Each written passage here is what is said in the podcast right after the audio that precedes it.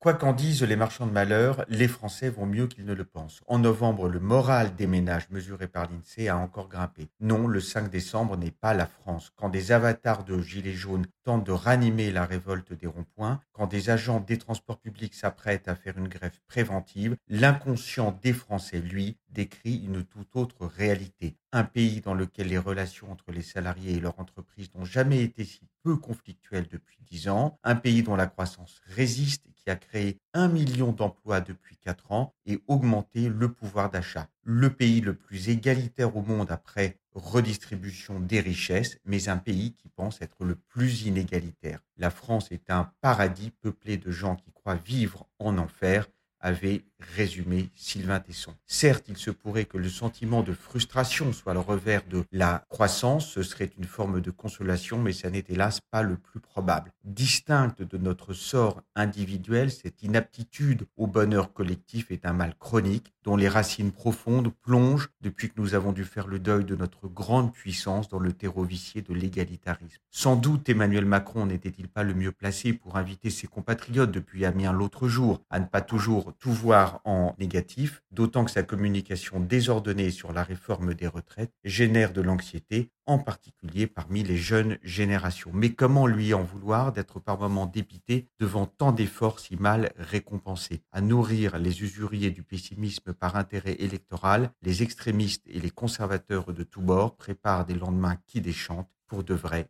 pas dans les têtes. Retrouvez tous les podcasts des échos sur votre application de podcast préférée ou sur leséchos.fr.